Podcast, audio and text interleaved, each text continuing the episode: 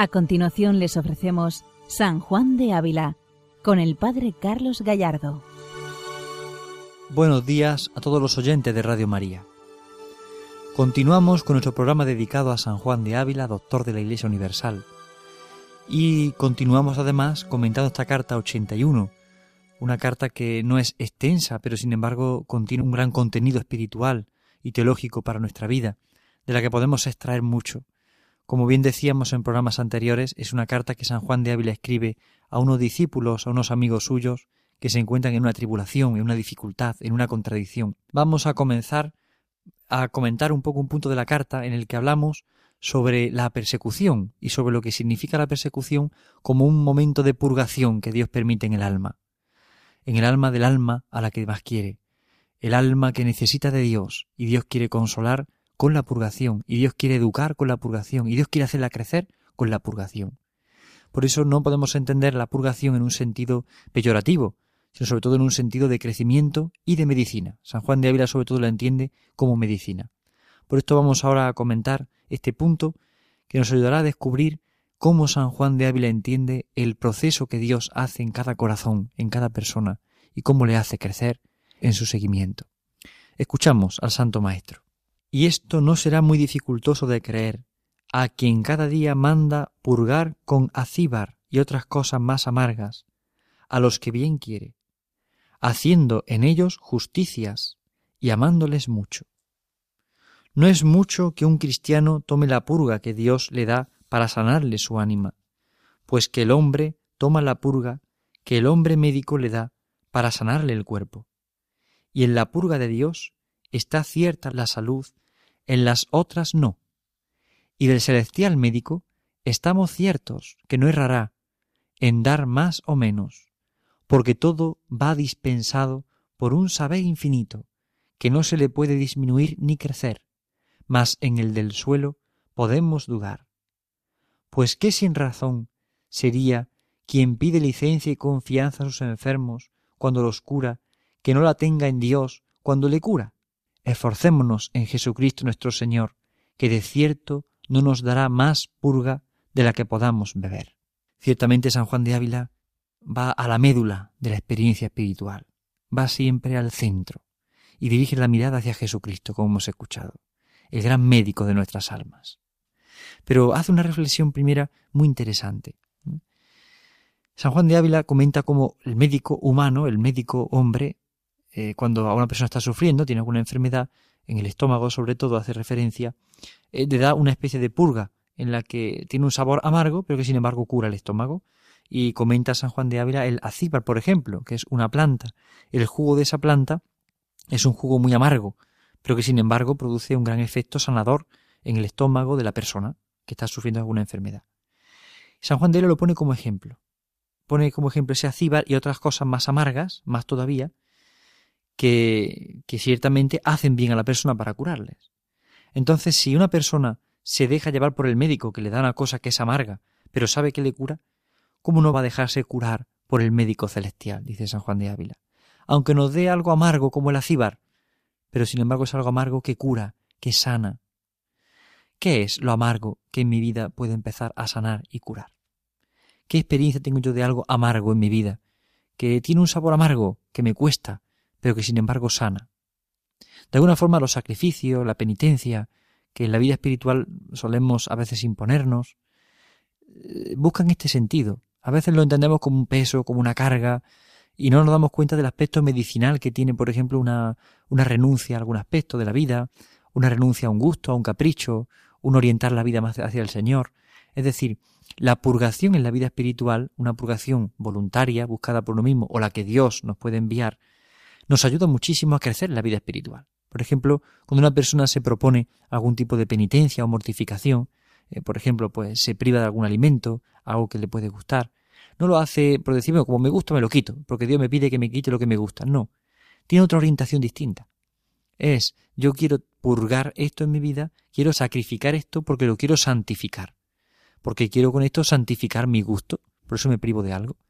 Ahí están las mortificaciones voluntarias, que es lo que San Juan de la Cruz llamaría la noche oscura eh, de una forma activa o la purificación activa, porque yo soy quien toma una decisión, percibo que Dios me pide renunciar a algo, yo voluntariamente lo, lo hago. Pero luego también está la purgación pasiva. Pasiva no significa que yo no hago nada. La pasividad es siempre pura receptividad, es decir, una persona que está abierta a lo que quiere recibir. Pero es Dios quien toma totalmente la iniciativa. Es Dios quien nos va purgando, es Dios quien nos da la medicina. Como este médico te da a ti la medicina y te da esta purga para que la tomes, este acíbar, esto amargo, pues igualmente es Dios quien pone esa purgación en tu vida. Una enfermedad, una contradicción, una humillación, una lucha, un enfrentamiento interior, lucha interiores, tentaciones, todas esas turbaciones interiores que uno sufre en muchos momentos sin saber cómo ni por qué, en el fondo son una purgación, una purgación pasiva. Ciertamente es esa, esa medicación que nos cuesta trabajo tomar, esa medicación que nos sabe amarga, pero que sin embargo sana nuestra vida espiritual. Y seguramente todos, a poco que tengamos algo de vida espiritual, nos hemos dado cuenta de esto. Cuando sacrificamos algo por amor al Señor, voluntariamente nos damos cuenta de cómo sana y cómo nos hace crecer. Pero cuando amamos algo que Dios nos envía como una purificación, también nos damos cuenta de cómo nos hace crecer, y grandemente. Y especialmente en la purificación pasiva, experimentamos aún más el fruto de esta sanación interior. Porque es algo que no he decidido yo, sino que es una iniciativa divina. Es el Señor quien va llevando la batuta de este concierto, y por tanto es Él quien de alguna forma nos va purificando, nos va alentando, nos va mostrando un camino nuevo. Él es el celestial médico. Y si estamos seguros de que nuestro médico humano no busca nuestro bien y no se va a equivocar, cuánto más debemos de confiar en el celestial médico, como llama San Juan de Ávila. Cuánto más confiar en este celestial médico que quiere sanar, que quiere curar, que quiere limpiar nuestra vida espiritual, que quiere hacernos crecer en el amor. En el fondo la purgación busca este fin, hacernos crecer en el amor. Es importante que nunca nos olvidemos de esto. El amor es siempre el centro, la médula de la vida espiritual. Ya hemos comentado muchas veces cómo San Juan de Ávila predica sobre el amor de Dios continuamente. Una frase del Sermón 50 propia de San Juan de Ávila, que todos sepan que nuestro Dios es amor. Esa fue su vida. Y en la carta 81 también se expresa así, como en todas sus obras. Es el amor de Dios la raíz y el centro de todas las cosas. Por eso en la purgación no podemos entenderlo como es que Dios me quiere hacer sufrir, es que Dios le gusta el sufrimiento, disfruta viéndonos sufrir.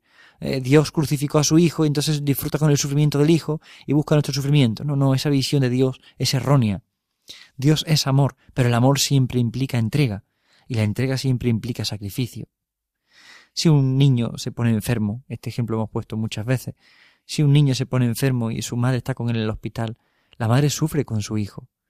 Y la madre no dice qué fastidio tener que estar en el hospital, qué fastidio tener... No, sí, todo molesta, todo es incómodo, pero lo que está buscando es que su hijo sane. Y lo que le preocupa es su hijo. Y por amor a su hijo está en el hospital.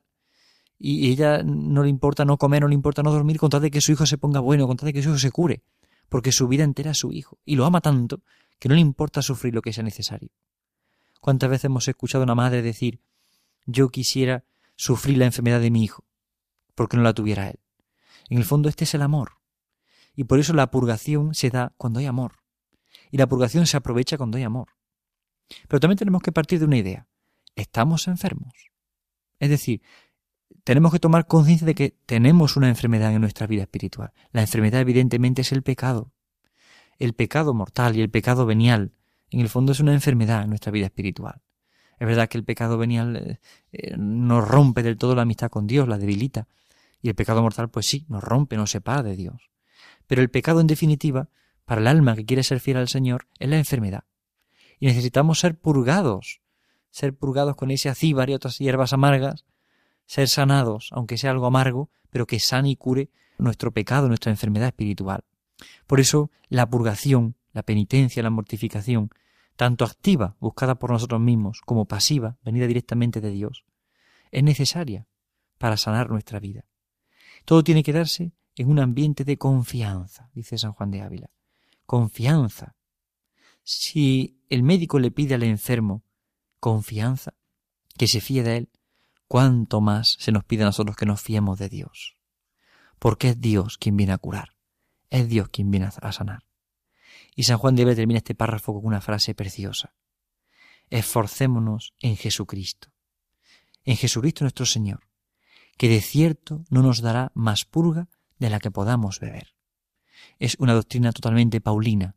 San Juan de Ávila es gran enamorado de San Pablo, y San Pablo siempre dice que nunca seremos tentados por encima de nuestras fuerzas. San Juan de Ávila toma esta idea y la presenta en esta carta 81. Nunca Dios nos va a mandar una purga que no podamos beber. Por eso las luchas, las enfermedades, las dificultades, las contradicciones que se nos presentan, nunca podremos eh, pensar que Dios nos envía, que Dios es cruel con nosotros, nos envía algo que no, no. Dios nos permite beber algo que podemos beber de verdad, porque contamos con su gracia y su compañía. Y nunca somos tentados por encima de nuestras fuerzas. Nunca nos dará una purga que no podamos beber. Es en Cristo donde se dirige nuestra mirada y nuestro corazón, y es en Él donde percibimos la fuerza de la gracia. Por eso no hay que dudar de nuestro médico, de ese médico celestial que cura la vida espiritual, que cura y sana nuestra dolencia, nuestra enfermedad. Existe un error grave en separar la vida espiritual de la vida cotidiana. Pensamos que, bueno, la vida espiritual es rezar el rosario, ir a misa, hacer un rato de oración, bueno, y ya con eso es vida espiritual. Y luego ya está mi vida, ¿no? El trabajo, la familia, el marido, la esposa, los hijos, o el ministerio sacerdotal, o la vida religiosa, o eh, lo que tengo que hacer en esto, en lo otro, mis tareas habituales, el, descanso, el, ocio. Esta la vida. La vida espiritual por un lado y lo demás por otro. Eso es un gran error. Precisamente esa esquizofrenia en la vida espiritual y en la vida eh, humana, esa esquizofrenia, en el fondo nos hace no vivir la vida de Dios, no vivir la vida en Dios. Porque la vida espiritual es vivir cada aspecto de mi vida en Dios. La vida espiritual es vivir en Dios todos los aspectos de mi vida, el trabajo, las relaciones matrimoniales, eh, la relación en mi trabajo con mis amigos, en el ministerio sacerdotal o en la vida religiosa, en cada cosa que hago, en cada tarea que se me encomienda. En el fondo es vivir cada cosa, cada acontecimiento en Dios. Por esto necesitamos ser purgados. ¿Purgados por qué? Porque el corazón se adhiere a las cosas, se pega a las cosas. Se pega al trabajo, se pega a un descanso, a un ocio desordenado, se pega a un vicio. El corazón se pega y necesitamos ser purgados. ¿Para qué? Para que el corazón libremente ame a Dios y en Dios ame todas las cosas. Esa es la vida espiritual. No es prácticas. Las prácticas nos ayudan. Las prácticas son necesarias. Las prácticas son imprescindibles, podemos decir. Es ciertamente la vida espiritual la orientación del corazón hacia Dios en todo lo que hago. Ya sea en el descanso, ya sea en el trabajo, ya sea en el ocio, ya sea en las relaciones personales o familiares. Es todo vivirlo en el Señor una vida en Dios. Como San Pablo también nos dice que nuestra vida tiene que estar escondida con Cristo en Dios. Y ese es el misterio de la vida espiritual.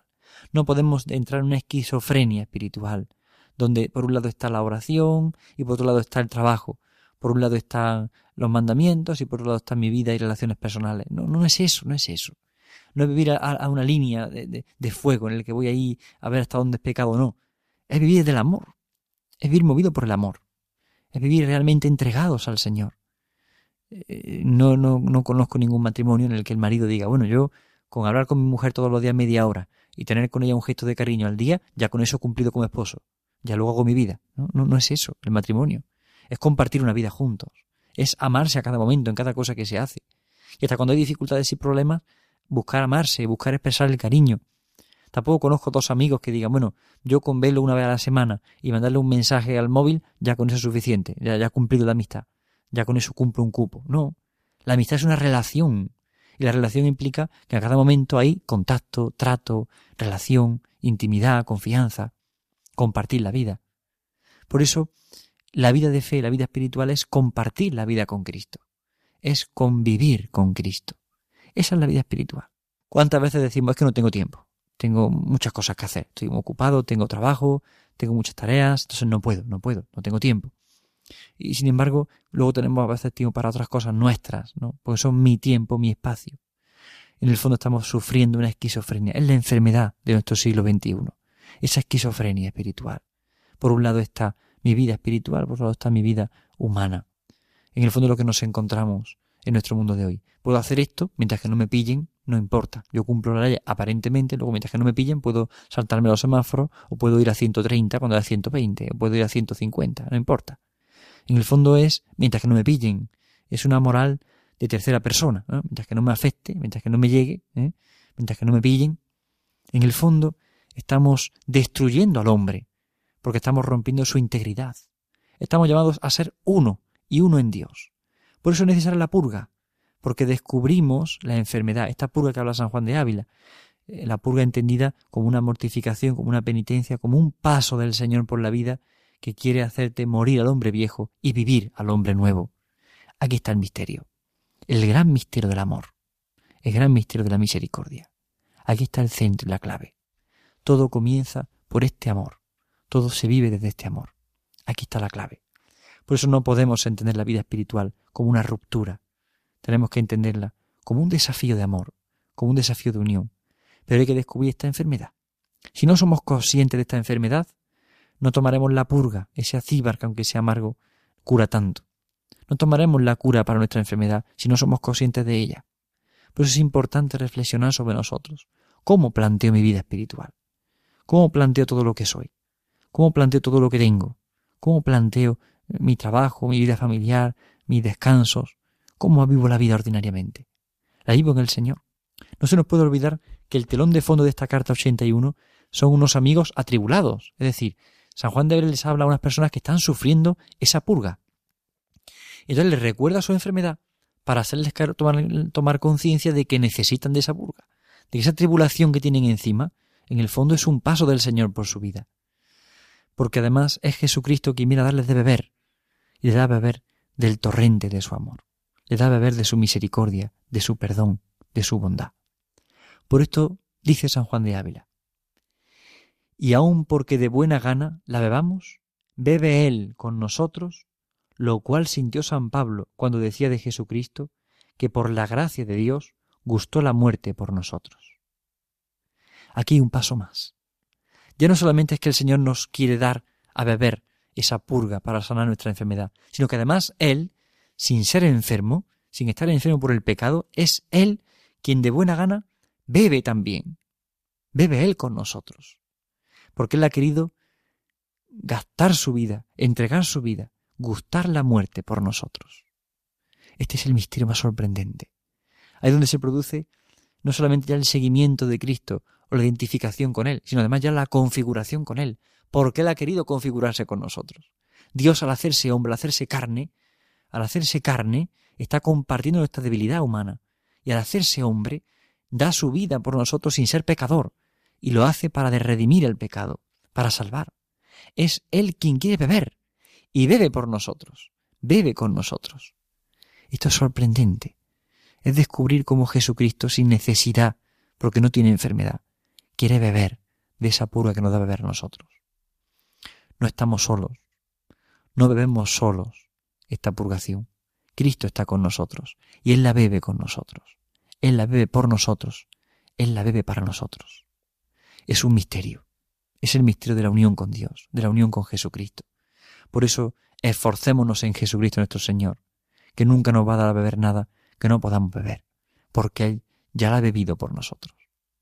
Es impresionante, porque en el fondo es volver a la configuración con Cristo. Para San Juan de Ávila, todo el misterio es el misterio de Cristo. Todo se explica en el misterio de Cristo. En él hay una gran unidad en su teología. Es Cristo, el centro de todas las cosas, el mediador entre Dios y los hombres. La mediación para San Juan de Ávila es importantísima, es fundamental. Nos hace descubrir esa necesidad de Jesucristo, esa necesidad del amor. Es impresionante descubrir esta grandeza, darnos cuenta de lo que significa, de lo que supone el amor de Jesucristo. Tanto amor, tanto amor, que ha querido beber por nosotros sin estar enfermo, para que podamos comprender, para que podamos entender. El Papa canonizó no hace mucho a un sacerdote argentino llamado el cura Brochero. Y es sorprendente porque él se contagió de la lepra porque bebió el mate con los leprosos. Quiso beber con ellos sabiendo que ponía en riesgo su vida, pero sin tener lepra, quiso beber lo que bebían los leprosos. Quiso beber como beben los leprosos. Quiso compartir con ellos también su enfermedad. Es impresionante, porque el santo es aquel que se va identificando con Cristo. Es más, se va configurando con Él y además ya no le importa nada, solo beber el cáliz de Jesucristo. Por esto cuando la madre de los Cebedeo le pide al Señor que su hijo se siente en uno a la derecha, otro a la izquierda, es el Señor quien le dice, ¿seréis capaces de beber el cáliz que yo de beber? La santidad es beber su cáliz. Y no es solamente beber el cáliz en un sentido de sufrimiento, o en un sentido de purgación, sino ir más allá. Además de esa purgación está la salud, está la sanación interior, está la pureza de la vida, está el cielo. Es decir, no quedémonos en que la purgación es algo negativo, sino descubrir que esa mortificación, esa penitencia, esa purgación es un misterio de amor, porque es la comunión con Jesucristo. Si renuncio a esa purga, renuncio a la comunión con Él, renuncio a la salud, renuncio a la vida verdadera, a la vida que importa, a la vida eterna. Bien, pues, vamos a pedir al Señor que nos entusiasme para que bebamos su cáliz, para que comprendamos que Él ya está con nosotros, ya ha querido pagar por nosotros, beber con nosotros y por nosotros. Y pidamos la gracia que necesitamos para esa comunión con Él. San Juan de Ávila nos hace comprender que el sacrificio, la purgación, la penitencia, la atribulación, la tribulación en el fondo no es otra cosa que un paso de amor de Dios por nuestra vida que nos llama a la comunión con Él. Que San Juan de Ávila nos entusiasme a entregarnos también a Él, a entregarnos al Señor como Él lo hizo. Buenos días a todos en el Señor y que Dios les bendiga. Han escuchado San Juan de Ávila, dirigido por el Padre Carlos Gallardo.